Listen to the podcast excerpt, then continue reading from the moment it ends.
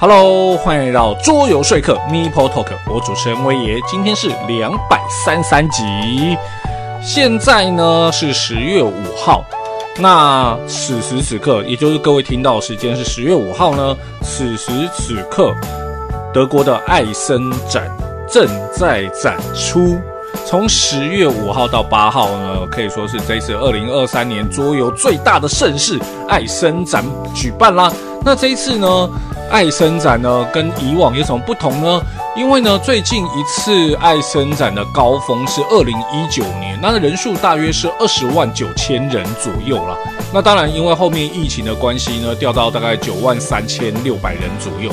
不过呢，因为呢，这一次呢，就是它的空间更大了，他们把爱森展，呃，就是它是一个展览中心的六个展厅。都拿下来举办这次艾森展，空间高达六万平方公尺，所以呢，可以突破去年的十四万七千人的人数，然后呢，更可以挑战 GameCon 的那个 GameCon 创下来的人数。那当然。我们呢，可以说期待这一次的爱森展非常多了，因为呢，这一次呢，爱森展呢，当然有各式各样的游戏，以及有很多的台湾出版社和设计师都有前往参展。那在这个十月五号到八号这段时间呢，有各式各样的游戏，无论是新出的、重出的，甚至是一些周边，都会有大量东西涌出。那以往呢，这个时候我都会说。哦，那我们就可以在明年年初的时候玩到这次艾森展的游戏哦。因为呢，过往呢，爱森的游戏呢，要么就是少部分的英文版，就是跟随着参展的人员啊，或者就是提前发出的这些游戏进到台湾，不然呢，就是要等到明年，甚至是更后面，因为呢，很多。游戏在当时啦，你可能要到爱生展的时候看到才会去签代理。那等你签到代理，然后呢，再重刷，再进到台湾，可能运气好呢，就是明年可以玩到；运气不好，可能就是一年后甚至两年后才能玩到。但现在中文代理的速度实在太快了，所以呢，即使是有一些游戏在艾森展当下在展出的时候。可能中文版就已经印刷完了，然后呢，就已经在货运的路上，甚至已经出现了。所以呢，我们可以说是一个现在可以说是一个幸福的桌游时间，因为我们呢玩到的游戏呢跟国外的同步时间越来越接近。那当然，另外一个代价就是游戏越来越多啦。所以呢，我们要学的是如何去分辨这游戏好不好玩。否则呢，有太多游戏玩不完，买不完。OK，那当然后面会有各式各样的游戏涌入，那我们就期待这一次爱森展结束之后，更多更多的新消息啦。OK，那这一次的前提呢，就是这么简单。那我们准备哦，对，等一下，在这之前还要讲一个东西啦，就是因为最近呢，因为我电脑有调整过，所以呢，现在呢。短期之内，我应该都不会有影片的方式，所以呢，全部都是录音。那如果说我做成影片，也有点像是之前做拌饭他们的方式，就是只有一个画面的背景，然后放那个 podcast 的这样的方式。不过这个制作方式我到现在还没有有效的找到。在那之前呢，可能就是像这样子。然后都是放在 Podcast 上面去听。如果是 YouTube 的使用者的话，只能说声不好意思了。就暂时呢，我们就是用 Podcast 的方式，无论你是用 Apple Podcast 或者 Spotify 都可以。那当然呢、也很感谢在上面回文的人，那当然也有在 FB 回文的人。OK，这些都是给我的鼓励，谢谢啦。OK，那准备进入今天的自我介绍啦。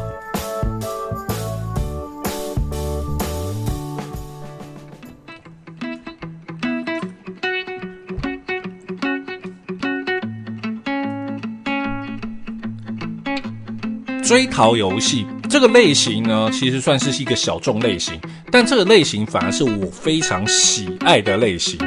那这一款游戏最早可以追溯到哪一款游戏呢？当然，可能还有更早了。比如说你说赛尼特奇也是类似追逃，那我也我也没有办法说什么，因为它的详细规则我不知道。但是呢，如果以德国重要游戏大奖有得奖作品而言呢，回溯起来最早的是一九八三年的苏格兰特警。对，很多人很吃惊说啊，这个游戏有这么老？因为呢，我们拿到的时候，应该说很多人玩到的时候呢，都是比较近期的时候了，都是有中文代理。但其实这款游戏呢是非常老的一款游戏。那当然，在那个当时做拌饭的那个二十款游戏里面，就有一款游戏，因为我玩过，所以我觉得我老了，就是我就是放这一款游戏，OK，因为这款游戏真的是老游戏。那追逃游戏呢，我个人呢真的很喜欢，无论是宿管特警、白教堂血案，或者是落跑修女，然后然后那个 Fridays 啊、呃，追杀星期五，对，星期这些游戏我都算是很喜欢的。那今天要介绍这一款。猎杀行动也是一款追逃游戏哦。OK，那我们先介绍一下作者。作者呢，其实之前有介绍过，他就是克莱默夫妇啊。对，这一次呢变夫妇了，因为呢变和夫妻一起做，他们共同设计。那他们呢作品呢有什么呢？有像是《水门世界》啊，《格兰摩尔编年史》啊，或者是。赫维蒂亚等等游戏，还有包括今天的猎杀行动啦。那这一款猎杀行动呢，是二零二三年的游戏，然后呢，游戏人数两个人，对，就是 A 跟 B 这样子而已。然后呢，游戏时间呢二十到四十五分钟，建议年龄是十四岁以上，但是呢，玩家们呢，他们的建议年龄却是十六岁以上。但是呢，可以理解为什么，因为这游戏呢有一些。不是规则很难，而是历史背景上面会有一些伤害性的行为。然后呢，它的难度只有二点一三，所以它的游戏的，哎，应该说它的年龄全部都是因为背景故事，而不是因为它的游戏难度。这难度才二点一三，没什么好难的嘛。OK，那当然，因为这个游戏我喜欢它的历史背景很漂亮。哦，那它的背景呢是在二次世界大战的一个知名的战役，叫做。拉普拉塔河口海战，那当然这个呢，对台湾人而言呢，就是哈，那什么东西？对，因为呢，我们对二次世界大战的欧洲战场部分呢，我们比较知道的大部分都在陆地上面，什么哦。那个诺曼底登陆啊之类的，或者是斯大林格勒攻防战啊这些的，因为大部分都在陆战，但是其实海战呢也是很重要的部分。那我们来介绍一下这个拉普拉塔河口海战，它呢发生的时间是在一九三九年十二月十三日。那它是二次世界大战中呢一场的海上战斗。那它主要是由德国海军的施佩伯爵海军上将号，对，它名字超长，对，当时德国的那个船舰名字都超长哦。它是一个重巡洋舰，那就是介于战列舰跟巡洋舰之间的。那不搞不清楚这个战舰有什么差异，其实基本上一个逻辑来说好了，现在已经没有战列舰了。OK，就是战列舰就是。大炮型的，就是那种炮管很长，然后口径很大那种船舰。最有名的战列舰就是日本的大和号。那当然，战列舰现在呢，全部都已经被淘汰了。那淘汰呢，取代了它就是航空母舰。那再来介于它之间的叫巡洋舰。巡洋舰呢，主要概念就是它呢可以最早的概念是可以在大洋之间做移动。那再来比较小的就驱逐舰。当然，现在驱逐舰呢也慢慢取代了巡洋舰的工作，因为跨洋这件事情，所有船舰基本上大部分都可以做到。OK，那重巡洋舰呢可以说是当时的一个时代产物，因为呢，当时呢二次世界大战的时候呢，德国被限制它的船舰啊，它的军工啊。都不能做到什么程度，说战列舰你不可以做，所以他就做重巡洋。当然，他后来还是做了一艘战列舰，然后后面也是被集成了。OK，好，那当然呢、当时这一艘施帕啊啊啊施佩伯爵海军上将号有够麻烦啊，算了啦。然后就跟游戏一样，就是他施佩伯爵号好了。OK，施佩伯爵号呢，它在当年九月的时候呢，就开始在南大西洋和印度洋之间呢进行交战，然后呢开始攻击那些盟军的船舰。那它主要攻击的就是商船，哦，就是切断你的补给，因为英国嘛，主要就是靠各国的海上贸易，然后来维持它的国土的一些粮食啊、资源啊这些东西的。那他这个行为呢，就吸引了这些盟军的军舰，哦，盟军的海军想要说把它解决掉。所以呢，在这一次海战之后呢，那个施佩伯爵海，哎，施佩伯爵号呢就被打爆，打不是不是被打沉，是打伤。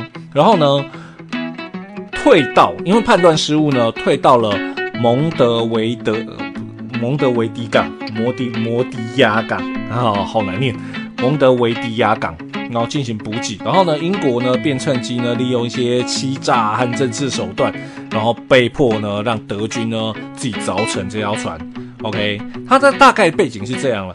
那这个时候呢，我们讲一下比较详细一点的，就是呢，其实在二次大战之前呢，德国海军司令呢就下令这一艘施佩伯爵号呢前往大西洋。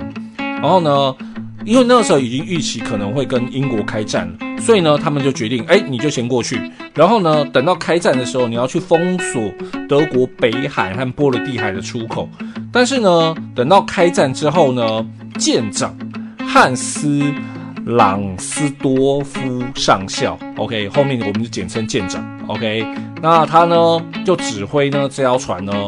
到中南大西洋海域去袭击盟军的船舰，然后呢，在十一月间呢，这条船舰呢，斯佩伯爵号呢，在马达加斯加以南的海域呢，短暂逗留之后，又回到了大西洋。然后呢，在三个月的航行中呢，他呢指挥了这一艘船舰，集成了五万吨的商船。包括了油轮啊之类的，那严重威胁到盟军海上的运输线。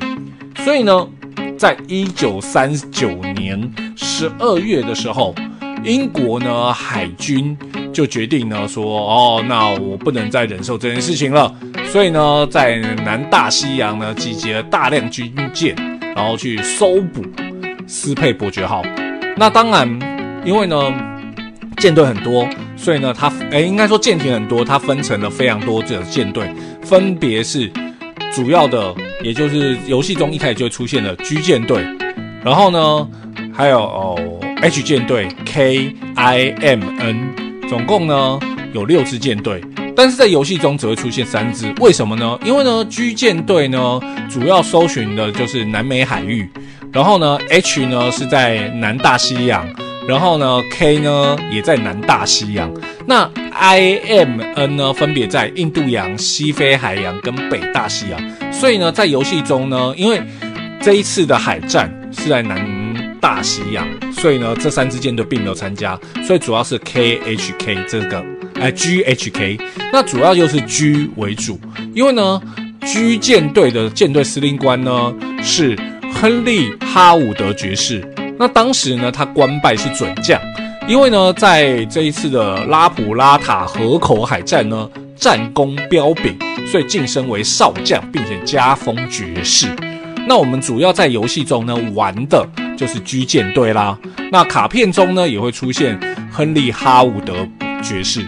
OK，好，那这个呢战役呢，在一九三九年十二月十三号的凌晨六点十四分的时候呢。两方呢发现了对方，但是德国方面呢发生了误判，他们呢瞭望呢看一看，就说哦，英国的船舰不多哦，只有一艘轻巡洋舰跟两艘驱逐舰，弱了，很弱了。OK，但是呢这个时候哦，朗斯多夫上校他就认为说哦，我要面对的呢是应该是一个有护航，就是有船舰保护的运输队，所以呢。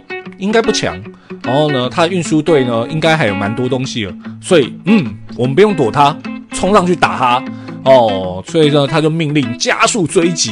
到七点四十分的时候呢，两边就已经打乱七八糟，而且双方军舰呢都受损严重，所以呢，英国方面的哈伍德准将呢就决定，哦，不要，我不要再再跟他打了，我决定就是离开。哦，我不要去追击他，我只要跟踪着他走就好。然后打算呢，在晚上的时候用鱼雷再打他。而这个时候呢，那个斯佩伯爵号呢，因为呢燃油呢开始不够了，然后加上呢船舰受损严重，所以呢要进行补给，所以他们呢就航向了乌拉圭的首都蒙德维迪亚。然后呢，当他们到那边呢要进行那个维修啊跟补给的时候，英国呢，便趁机呢，利用诈术跟政治手段。那详细内容有点多，所以就不多讲。反正呢，就是跟他们说，哎，我们船舰要来了，然后呢，你们不能在这边修，然后那个依照一些法规啊，你必须离开我的船舰啊，我我离开我的港口。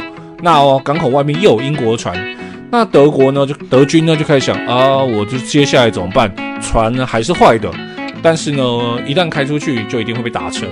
所以呢，在十二月十七号的时候呢，舰长就命令大部分的舰员呢，就是你们上岸吧。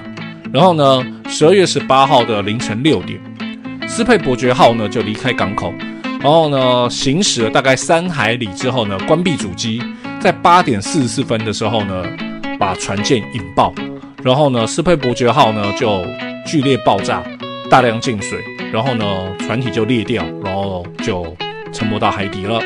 OK，这个海战到这边到此结束，但是呢，后面还是有一些事情，因为呢，舰长呢带着船员呢到了布里布宜诺斯艾利斯，然后呢，他们呢的就被，因为他们当时被认为是所谓沉船的幸存者，但是呢，后来呢。当时阿根廷人知道说，哦，原来你们是德军的人哦，你们是因为那个逃过来的，然后所以就把你们当做偷渡客，全部抓起来。然后呢，接下来呢，十二月十九号，舰长朗斯多夫舰长在给了一个德国驻阿根廷大使发了一个电报之后，就自杀身亡。那当然呢、啊，这整件事情中，英国呢对。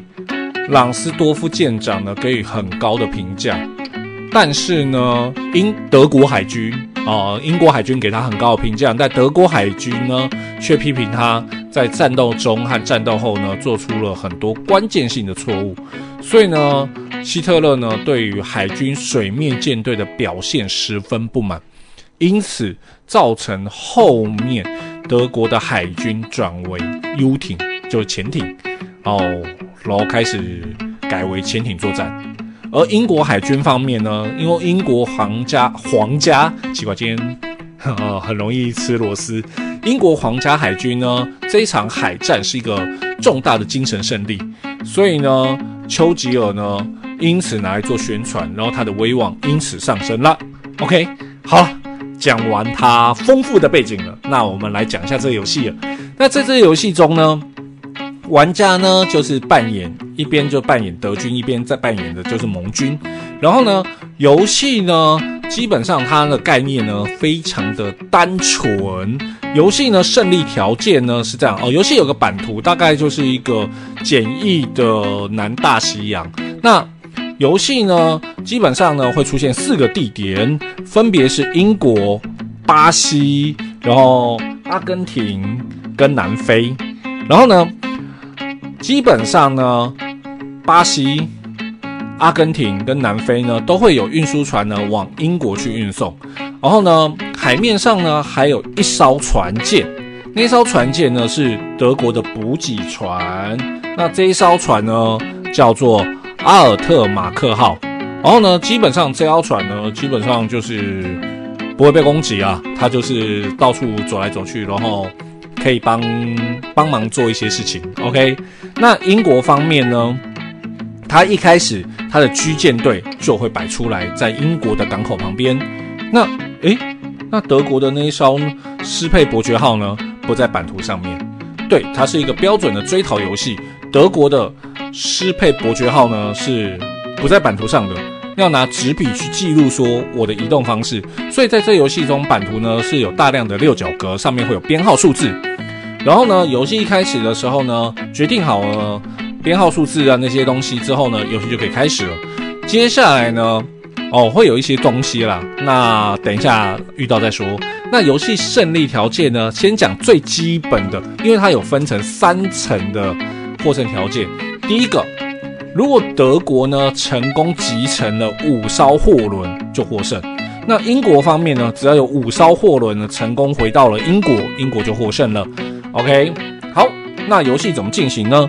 基本上呢，进行方式呢，游戏呢从德国开始，然后呢，每个玩家会有手牌，基本上呢会有三张手牌，然后呢，轮到你的时候就打出一张牌，那牌上面呢，基本上一定会有点数，那点数就是你可以做的事情。那点除了点数之外呢，牌上面呢。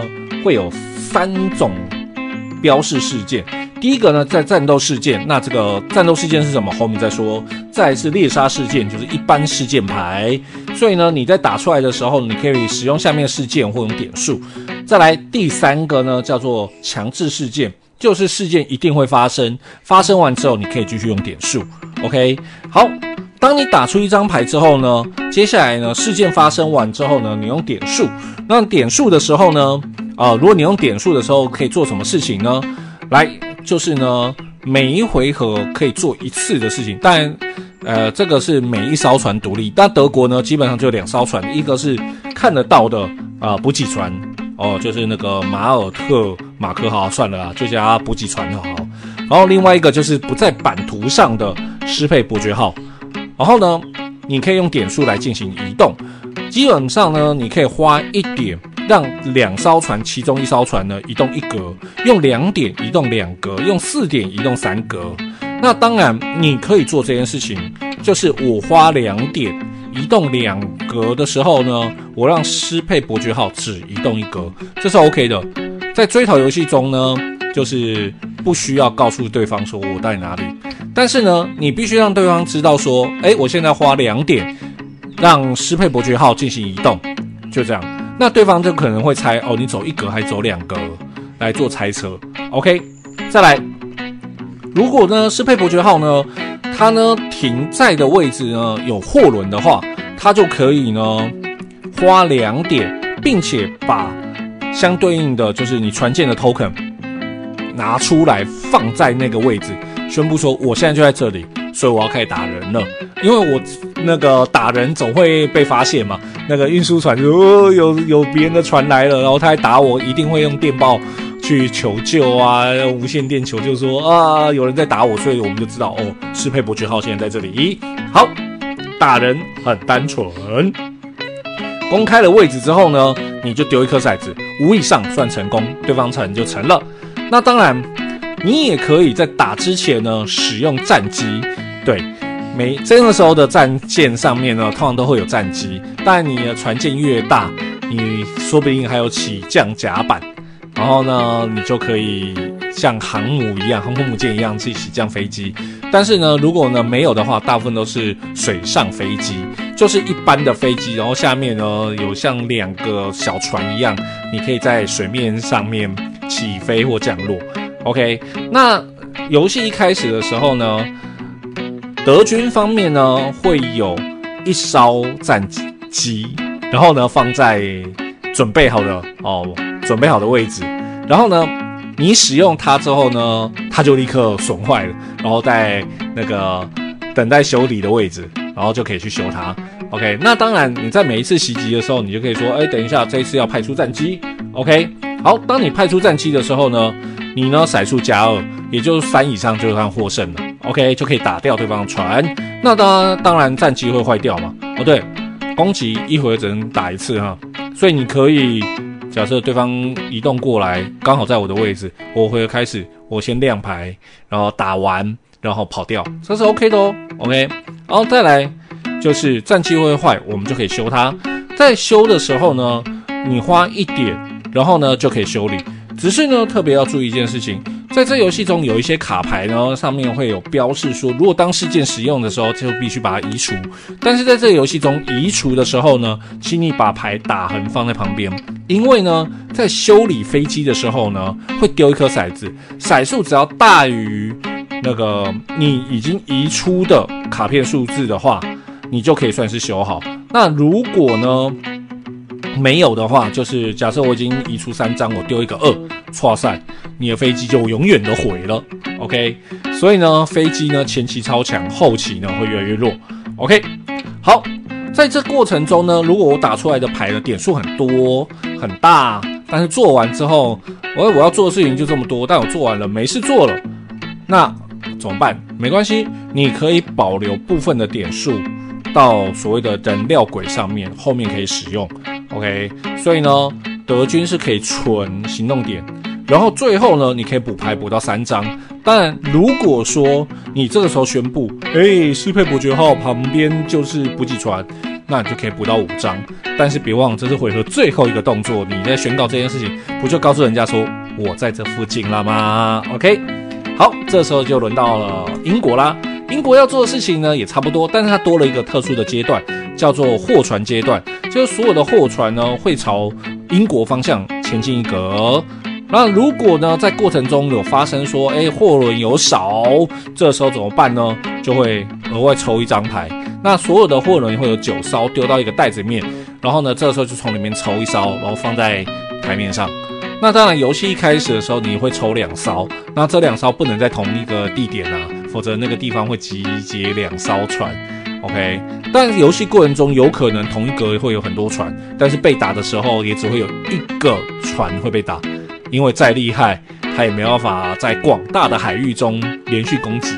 OK，好，接下来呢，就进入正常阶段了。正常阶段的时候，一样可以打出一张牌，然后呢，一样也是会有战斗事件、猎杀事件跟强制事件。强制事件就强制发生，然后呢，猎杀事件就自己决定要用点数还是事件。那战斗事件呢，你就只能用点数。那事件等到后面再说。OK，好，一样。每个舰队呢，每一回合最多只能被移动一次，一点移一格，两点移两格，四点移三格，以此类推。没有以此类推，就这三种啊。再来，你还可以做什么事情呢？你也可以搜索。每个舰队每一回合可以做一次，就是呢，在在你舰队所在的海域呢，说，诶，这个船舰，这个舰队呢，这一回合要进行搜索，然后呢，丢一个骰子，五以上的时候呢。德国玩家必须诚实的告诉你说，诶，斯佩伯爵号有没有在这一格？如果有，就进入特殊的战斗阶段。那如果没有啊，你就没有嘛。对。但是如果说，诶，一个呃骰子，哦对，都都是丢六面骰啊。如果你说丢二十面骰，五以上那就轻松简单，但是只有六面，所以呢，要丢五以上真的很难。这时候怎么办？没关系，你在搜索之前呢，可以说，等一下，我要做一件很重要的事情，我要丢情报。你花一点就可以从手上呢额外弃掉一张牌，那牌呢的最下面呢会有一些特殊的符号，那例如说呢会有所谓的放大性的符号，那这个时候呢如果有放大性符号的话，你丢的牌呢有一点有应该说有一个放大性符号，你在搜索的时候呢骰数呢就加一，OK，所以呢越来越容易搜索，但前提是它真的在那里，OK。那当然有可能他在那里你骰运太烂没看到，OK。在第二个呢，如果呢有雷达的那个一个圆圈的符号的话，德国玩家就必须在你的斯佩伯爵号一格以内的位置放置一个先线索标志。但是呢，如果下一回合之后适配伯爵号有做宣告有移动，那这些的标记就立刻移除，因为没有价值啦，因为它跑掉了。OK，你就把它想成我雷达打过去那个方向有东西就对了。OK，好，那当然弃掉一张牌来获得那些情报的那些雷达或者是望远镜能力，你一回合要做几张都可以，只要点数够都可以做，但是你的手牌就一直跑。好，最后你可以做什么事情呢？增援，每一回合可以做一次，花两点可以把 H 或 K 的舰队往右移动一格。那游戏一开始的时候呢？H 舰队跟 K 舰队会在预备区，他们被往右移出了预备区之后呢，就会进到英国旁边的港口区，然后呢，他就可以参与作战，参与搜索，这样呢，对影响就很大。OK，那就这样游戏一直玩下去，玩到呢德国集成五艘船，或者是英国呢的五艘船呢顺利到了英国本土，也算获胜。但是我刚才有说，既然是追逃游戏，我们就要搜索和抓嘛。那抓到有什么用？抓到呢，这个时候就有如一九三九年十二月十三号凌晨六点十四分所发生的事情，就是两边看到，所以呢，G 舰队呢就跟施佩伯爵号呢开打了。好，开打的时候呢，就进入了特殊规则。那这个时候呢，游戏呢，我们玩的内容呢，我们就把它想成我们现在在玩一个独立游戏，叫做战斗，这叫最终战斗阶段。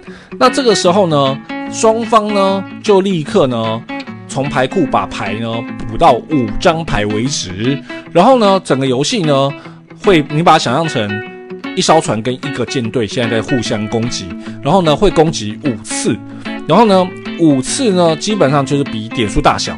那当然，英国呢有它的优势在，因为呢在舰队上面呢会有加点数哦。那 G 是加零，H 加二分之一，然后 K 加一。OK，那加点数有什么用？因为很简单，因为五次交火就是你的五张手牌，基本上就是每一次打出来，然后盖着一二三打开，如果有战斗事件就发动，如果没有的话呢，就直接比。点数大小，那点数大的就造成对方一点伤害。OK，那这个时候呢，版图的左上角呢就会有所谓的受伤标记。那如果低的那一方呢，就会呃受伤标记就会表上去，然后呢就会累积越来越多。你把它想成就是五次的对决。OK，然后那当然五次对决呢之中哦。英国方面越后面找到会越优势，因为呢，它的点数呢会因为舰队的增加而增加，点数变大。那当然，因为呢，在这过程中呢，游戏过程中呢，你那五张牌就是定你胜负，所以你要去想清楚什么时候要要用哪一张牌。然后呢，在之前呢，你就要去想掉我要淘汰掉哪一张牌，因为有些牌点数大，但是呢，它用过事件就移除。OK。好，每一次呢，每一轮双方选一张牌盖着，一二三打开，有事件的先发生，然后没有事件的话呢，就直接比点数大小，两边比完之后，点数大的获胜，点数小的受伤，然后呢，平手什么事都没事，然后呢，五次交手之后呢，受伤较少的人就立刻获胜，如果平手算英国获胜，OK，那基本上到这一刻。游戏就结束了。好，所以呢，游戏呢，如果你到后期的话呢，找到的话，你优势，呃，英国优势就会更大。那在那之前呢，德国赶快集成五艘船就算获胜。但是这游戏呢，胜利条件有三个。对，我们刚才讲了两个嘛，第一个是货轮获胜嘛，就是德国集成五个，英国跑掉五艘，或者是找到之后战斗互打。那德国呢？呃，只要伤害比较少算获胜，然后英国呢，伤害一样多或者是比他少也算获胜。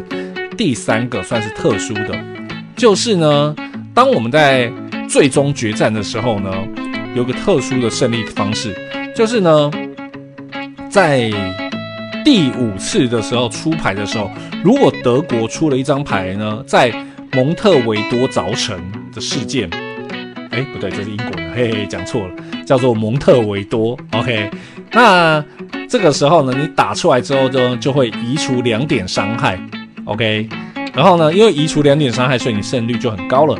但是这个时候呢，如果英国同时打开牌呢，就是在蒙特维多及凿城，哦，对，就是那个蒙德维迪亚哦，那个地方啊，反正就是在乌拉圭那个首都的地方，OK，他同时打出了。凿成这张牌的话，那就立刻，哎、我成功用诡计，然后你乖乖凿成了，就比照史实的获胜。这个时候就是英国获胜。所以呢，这一张牌应该说德国这张牌跟英国这张牌可以说是，如果遇到真的非常有趣，就像史诗一样的结束。OK。好，那基本上呢，这游戏就是一个简单的追逃游戏。那当然，在这个游戏中呢，规则其实整体而言，以追逃游戏而言，非常简单。然后呢，这游戏呢，完全去仿照当年的那个史料，就是拉普拉塔河口海战，他就把他这个海战的整个过程，从一开始在追逃啊，然后到最后决战。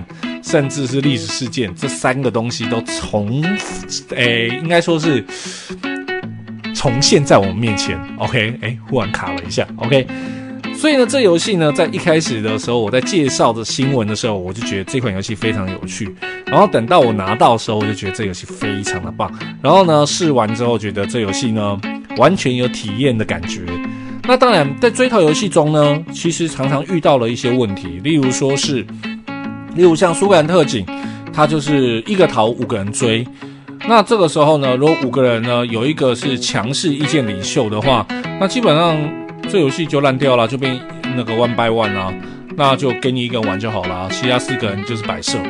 那我会觉得另外一个棋类感的追逃游戏，但是它不是隐藏的，就是 Mr. Jack 开膛手杰克，他的确有改善掉这个问题，但是因为它比较像是下棋，但是这一款猎杀行动。就真的是追逃游戏，而且是 one by one，让整个游戏呢真的有追逃感，而且呢把历史感完全重现，所以我个人很喜欢。OK，好了，帮这个游戏做个结尾啦。如果说你喜欢类战棋游戏，你喜欢历史背景强的，你喜欢二次世界大战，你喜欢追逃游戏，这一款猎杀行动千万不要错过哦。OK，好了。这是今天的桌游新闻，不是啊，桌游介绍，希望你会喜欢。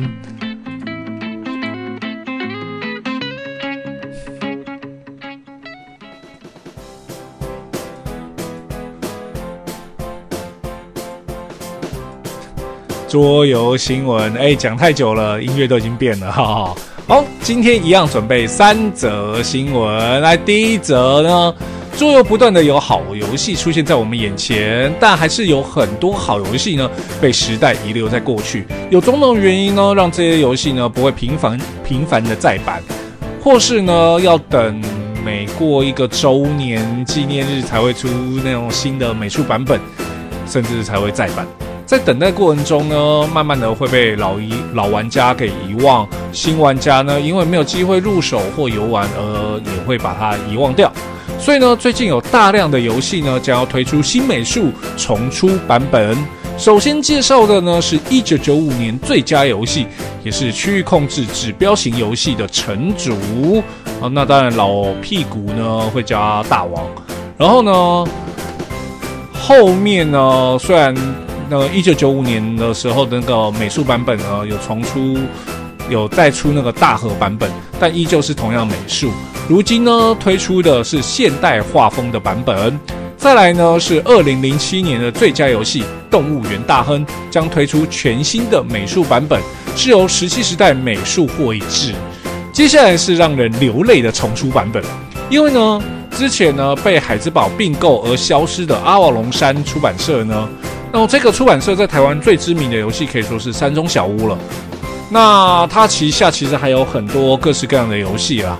那当然，像是之前呢有重新美术再推出的，像是套利啊、强权外交啊、机器人拉力赛以及周星宇同盟一九四一年。那之外呢，接下来将要推出一样也是美术重新绘制的版本，然后重出了。第一个是外星人大战，然后拉斯维加斯对决、战国风云二二一零以及。诸神之战，然后《战国风云》《诸神之战》将要重新推出。其中呢，《外星人大战》在台湾虽然比较少人知道，啊，知道，哎，奇怪，那今天舌头快烂掉哦。虽然比较少人知道呢，但呢，它使用的机制比较像是《轴心与同盟》，简单来说就是比较复杂的《战国风云》啦。全新的美术和模型呢，让人呢更有兴趣想要去游玩。尤其呢，在满满星际主题游戏的时候，就让我们期待后续的游戏发售啦。至于会不会有中文版，我们就不知道。好，第二则新闻：魔法风云会 Magic，哦，宝可梦卡牌，通通都是奇幻式卡片游戏。那这类型的卡牌呢，不只要靠手气买卡包得到自己想要的卡片，当然也可以跟别人交易获得想要的卡片。那这些卡片呢，叫做单卡交易。那单卡交易市场呢，可以说是这类型游戏是否兴盛的一个指标。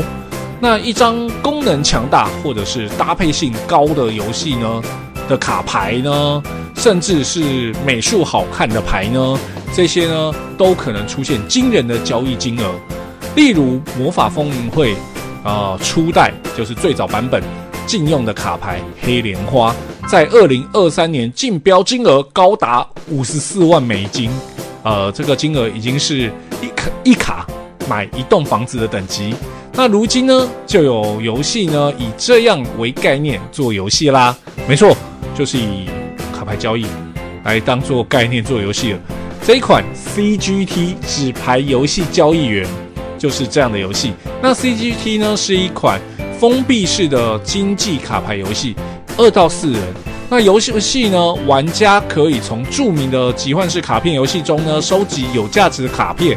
在每场游戏中呢，玩家将创建 Meta，对，就是元宇宙那个 Meta。那 Meta 呢将指示每张卡牌的价值。那玩家呢将尝试控制着 Meta，使他们的收藏品呢变得更有价值啦。那游戏呢有七张不同，应该说是一开始每个玩家会有七张不同数量的不同卡片。那游戏开始的时候，每张卡片呢会赋予一些能力。那这些能力呢可以在打出卡片的时候使用，也可以改变卡牌的价值。那游戏呢包含二四种不同能力。能让你呢每次游玩都有独一无二的感觉。那轮到玩家的时候呢，就是从手上打出一张卡片，增加其价值，发挥其卡片的能力，然后从市场上购买新的牌。这些新的牌呢，总价值呢等于或低于所打出的那些牌的价值。那游戏呢将在今年爱生展的时候推出，就让我们继续持续追踪了。好，第三则新闻。铁路游戏一直都是主题分类中的一大分类，从简单入门的铁道任务到铁路皮策略股的俄国铁路，然后呢，或者是甚至是铁道外表投资为主的芝加哥快递，更别说知名的一八叉叉系列啦，这些都是铁道爱好者的好游戏啦。如今呢，Kickstarter 要集资的一款铁道游戏。不过啊，我先讲一下哦，这一次的不是单纯的火车，而是时空列车。将要呢介绍的游戏呢，就是白垩纪铁路啦。哎，对，我们要去白垩纪。对，那白垩纪是什么？就是恐龙时期。OK，这款游戏是二到四人，四十五分钟到一百二十分钟，十四加的游戏。但我猜后面会改成十二加了。那玩家呢将要回到白垩纪时期，建造铁路。然后呢，并且带领穿越时空的旅客呢，去野外观赏他们最喜欢的恐龙哦。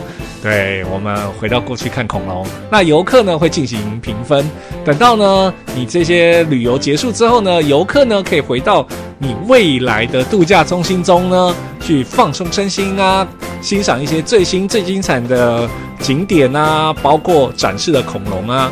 这一款快速游戏中呢。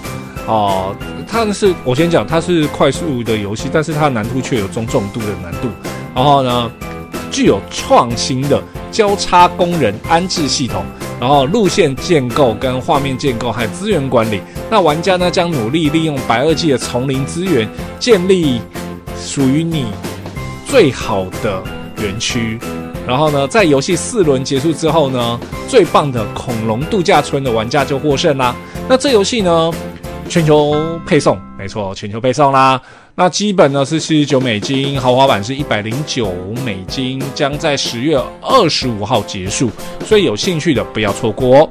OK，今天的三则新闻，第一则呢就是重出版本，真的不得不说，阿瓦隆山的很多游戏我真的很喜欢，像是《强权外交》是一款我很有兴趣，但是。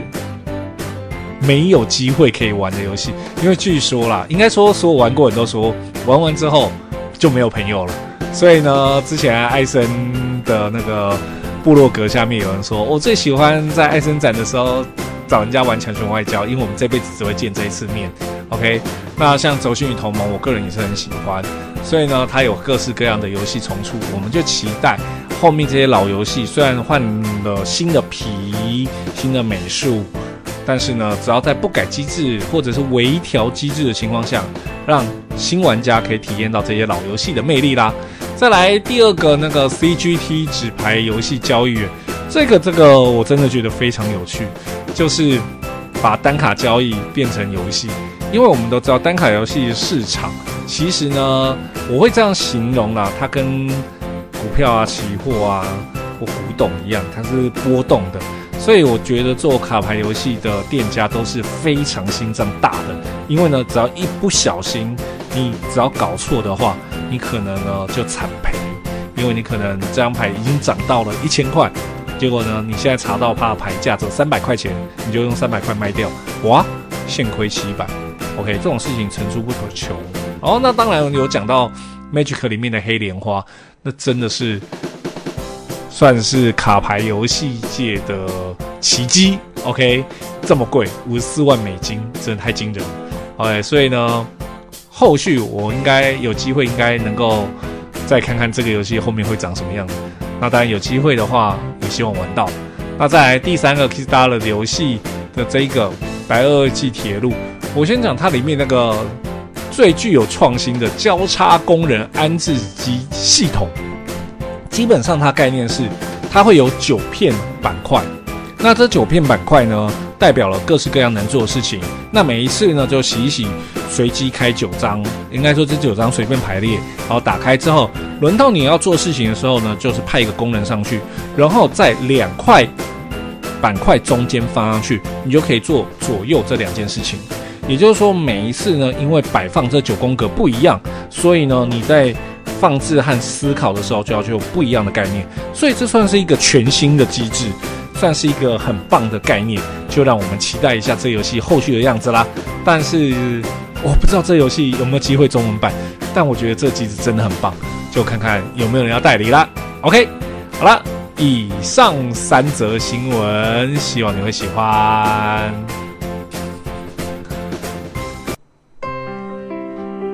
好，节目到了尾声了。在这边呢，还是要感谢所有人的留言和鼓励。那在这边呢，还是要说，如果有兴趣的话，可以欢迎尽量留言了。OK，那当然，因为呢，每一个留言我们都非常的喜欢，对。然后我们呢，应该说我们团队也是大家都很努力的在做这件事情。那在这边呢，还是要感谢在 FB 上面留言的。这个是全名，就谭先生啊，然后就说我是 Spotify 派的，刚听完了，但无法留言，我也辛苦了，加油，谢谢你。然后呢，也期待呢大家能够尽量留言互动，OK，否则其实 Apple Podcast 的留言一直停在二零二二年八月一号，虽然后半段还蛮多有人说一些缺点的，但我同意。那些同意，就是这些缺点都都是我努力改善的地方。好了，那我们下次要介绍什么游戏呢？哦，介绍一个可能会很难讲的，但是因为趁现在没有 BGG 需要显示画面，就是这一次国产游戏之一的，然后有跟肥龙一起直播的游戏，那就是《血与刃》的白蔷薇。哎，对，我有念对哦。我不知道为什么我们之前都会讲成白白玫瑰，明明就是血与刃的白蔷薇。OK，好，我们下次呢就介绍这款游戏啦。OK，那我们做个结尾喽。如果你喜欢做说客 MeepleTalk 广播，可以上 YouTube、Podcast 搜寻做说客，并且订阅收听。也欢迎到 Facebook 做说客粉丝页按赞，或在 Apple Podcast 留言。我主持人威爷，我们下次见，拜拜。